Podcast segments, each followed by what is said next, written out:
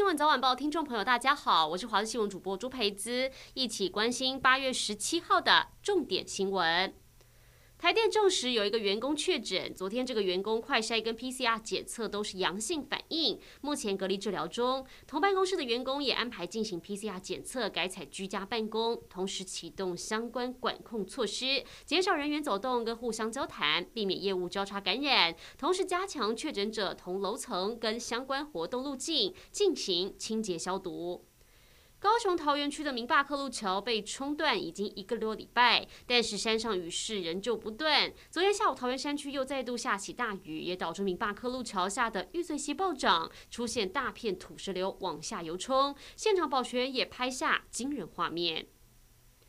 南投仁爱分局警方十六号拦查山老鼠车辆，对方拒绝受检，还开车一百八十度甩尾冲撞员警，警方连开两枪，嫌犯倒车掉头逃逸，最后撞上山壁，车上的林姓男子被捕，另一个越南籍男子跳下山坡逃逸。警方漏夜在山区搜捕越南籍男子，因为左手臂中枪，疼痛难耐，就在十七号早上七点自行走出山林，被警方逮捕。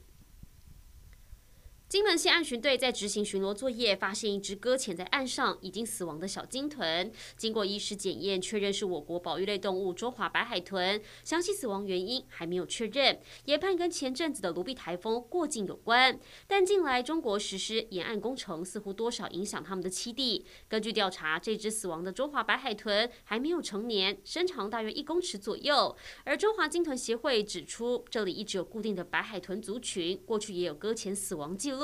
金门案巡队提醒大家，如果遇到类似的海洋保育案件，可以拨打一一八的免费报案专线，通报相关单位处理，一起维护珍贵的生态环境。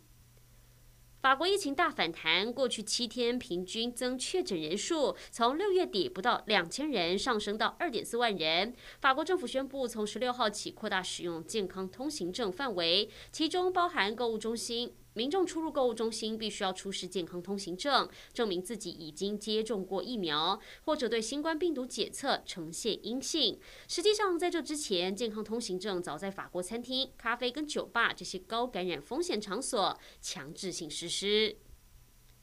一起来关心国内天气。位在关岛附近海面热带性低气压，预估最快明天就会变成台风奥麦斯，接近台湾的时间点可能落在周五、周六。预估接近巴士海峡通过，是不是会影响台湾，还需要再观察。而今天各地大多是多云到晴，午后山区、近山区平地跟大台北盆地内有机会出现局部短暂雷阵雨，还会有较大雨势发生的几率。而午后甚至到晚上都一定要留意天气的变化，温度部分各地高温大约三十二到三十四度，其中大台北盆地、桃园、南投跟花东地区有局部三十六度高温几率。中午前后比较闷热，外出请做好防晒，多补充水分。